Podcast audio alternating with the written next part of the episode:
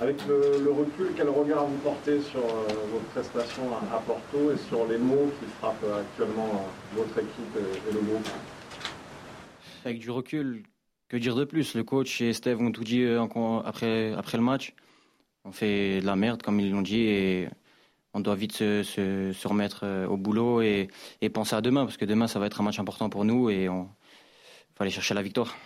Comment expliquer cette merde-là Comment l'expliquer Comment expliquer? Il y a des équipes qui passent par là. Toutes les équipes ont un moment, un moment un peu de difficulté et ça va, ça va, ça arrive à tout le monde. On va sortir de là et j'en suis sûr, on est l'OM. Euh, Michael, tu, parlais de ce match très important à, Strasbourg. Mm. Il est important pour le club et particulier pour toi. Est-ce que tu peux nous expliquer pourquoi euh, jouer à Strasbourg, à la Méno, c'est quelque chose euh, pour toi euh, de spécial? C'est vrai que ça va être un match spécial parce que je suis né là-bas, j'ai passé quelques années à, à, Strasbourg. Mais voilà, maintenant je suis à l'OM, je suis pas à Strasbourg et j'y vais pour gagner et pour ramener les trois points ici. Donc euh, on va aller là-bas avec euh, de la conviction et, et vouloir se rattraper de ce qui s'est passé en Champions League. Début 2010, Strasbourg était plus professionnel, le club aurait été professionnel, peut-être ta carrière aurait été totalement différente ou pas? Je sais pas. Michael, est-ce que tu peux mettre des, mots euh, un peu plus concrets sur euh, faire de la merde? Qu'est-ce que qu'est-ce que vous faites mal en ce moment? C'est quoi euh, Technique, tactique? Est-ce que tu peux développer footballistiquement cette merde-là Que dire de plus? Franchement, ça arrive à toutes les équipes.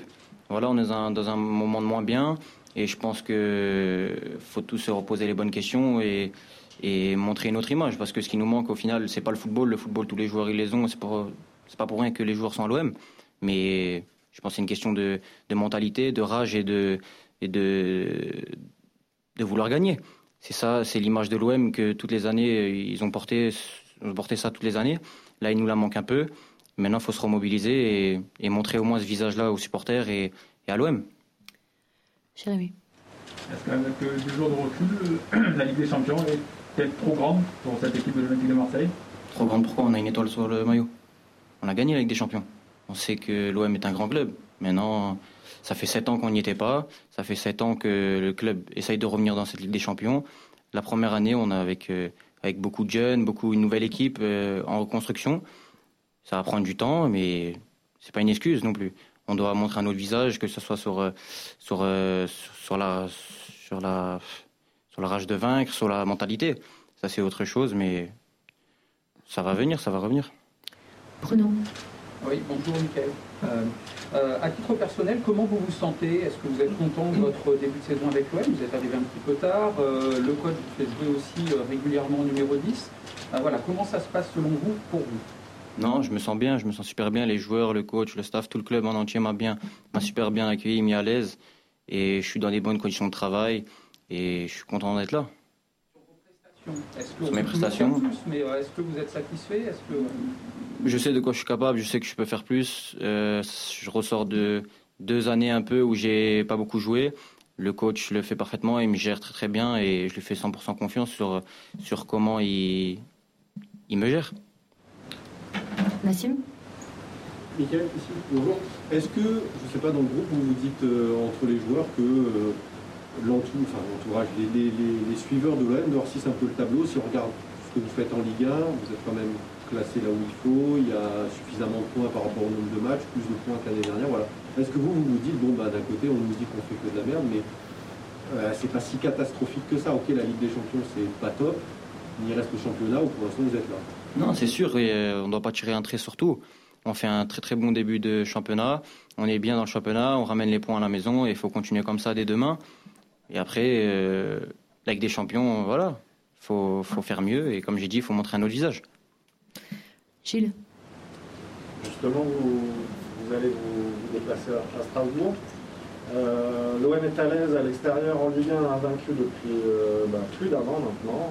Évidemment, il y a eu le, confinement, euh, mais, mais, tout de même, euh, ça c'est idéal pour vous relancer justement ce déplacement à Ouais, c'est sûr, on n'y va pas pour, euh, pour jouer aux cartes, on va là-bas pour, pour ramener les trois points et, et tous les joueurs ils sont, ils sont prêts à se battre et montrer un autre visage.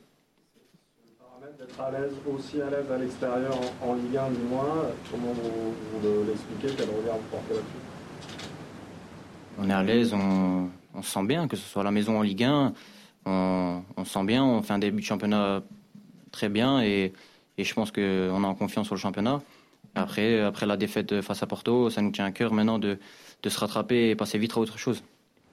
Flo. j'ai deux questions. Est-ce que euh, le coach a un peu haussé le ton? Parce qu'on a l'image quand même d'un entraîneur euh, qui est assez proche de vous, qui euh, vous protège beaucoup, on l'a vu ces derniers temps. Est-ce que cette défaite a été un déclic dans sa façon de parler? Est-ce que les murs ont un peu plus tremblé, comme on dit À la mi-temps, c'est sûr que le coach n'était pas content. Et il l'a fait ressentir à tout le monde, et ça c'est normal. Et après, le coach, ça n'a rien changé vis-à-vis vers les joueurs. Les joueurs sont à fond derrière le coach, moi le premier.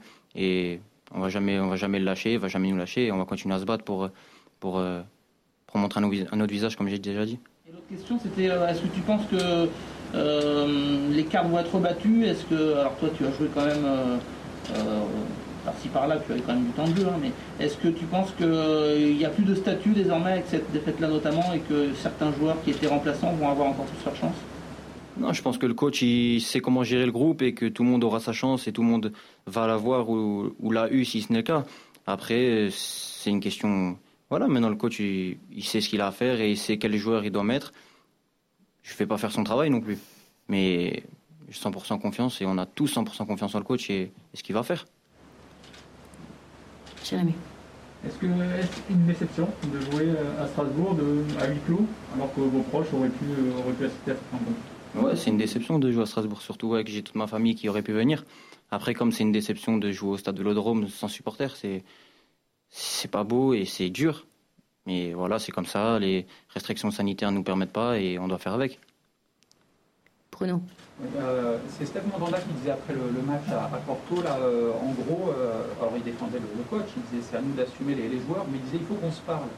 on a des choses à se dire. Est-ce que ça a été fait et que vous avez dit? C'est vrai qu'il faut qu'on se parle. Après, je pense que se parler à chaud, c'est toujours, c'est pas, c'est pas toujours, c'est pas toujours bien. Je pense que premièrement, faut tous se remettre en question et, se poser les bonnes questions parce que c'est le travail d'un professionnel. Et là, euh, pour l'instant, on, a un match demain, on n'a pas le temps de se parler, pas le temps au doute, et on va parler sur le terrain et ça va. C'est comme ça qu'il faut parler dans le foot. Gilles. Euh, on a évoqué le, le clos, cette dimension particulière euh, depuis euh, plusieurs semaines, plusieurs mois maintenant.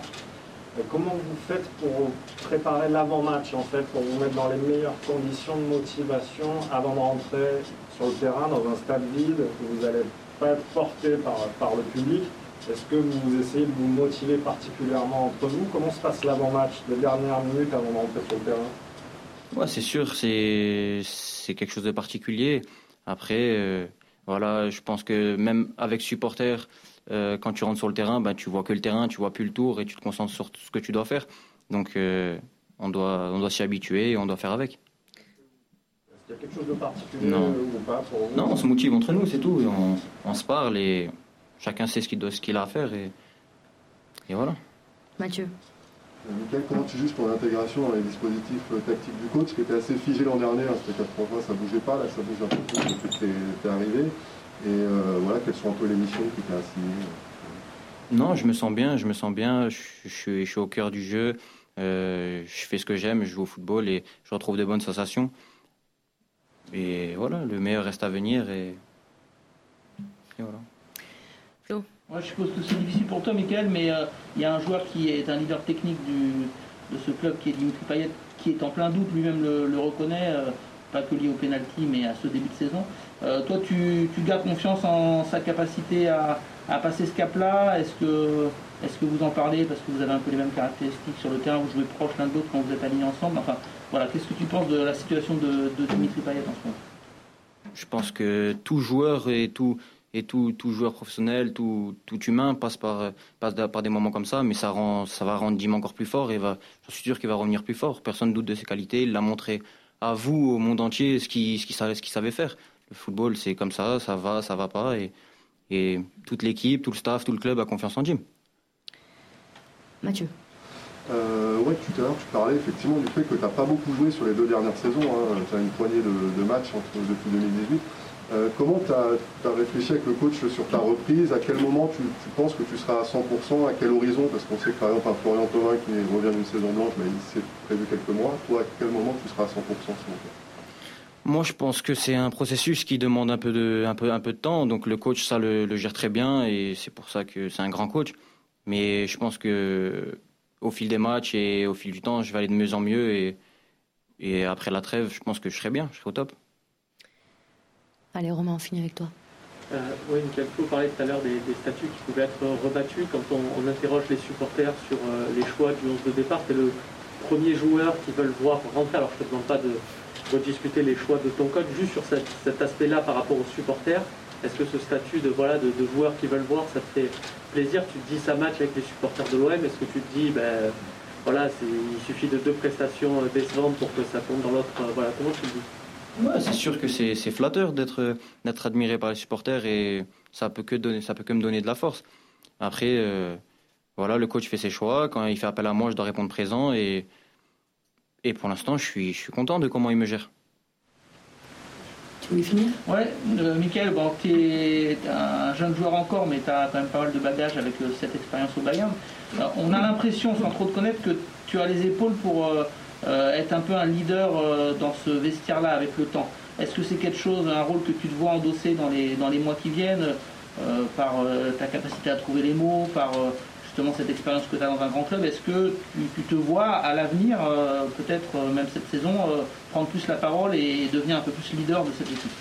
Déjà, moi, je suis pas je suis quelqu'un de très discret dans le vestiaire ou, ou dans la vie de tous les jours. Après, quand il faut l'apprendre, je sais l'apprendre, j'ai mon caractère et je pense que c'est ça qui fait ma force. Et après, je vais jamais. euh, Steph, c'est le capitaine, il sait ce qu'il, il sait ce qu'il a à faire et quand il doit parler, à, quand il doit nous parler et quand il doit prendre la parole. Moi, je serais plutôt un leader technique, ouais, mais pas un leader euh, où je dois, où je dois parler. C'est pas mon rôle. Merci beaucoup. Merci.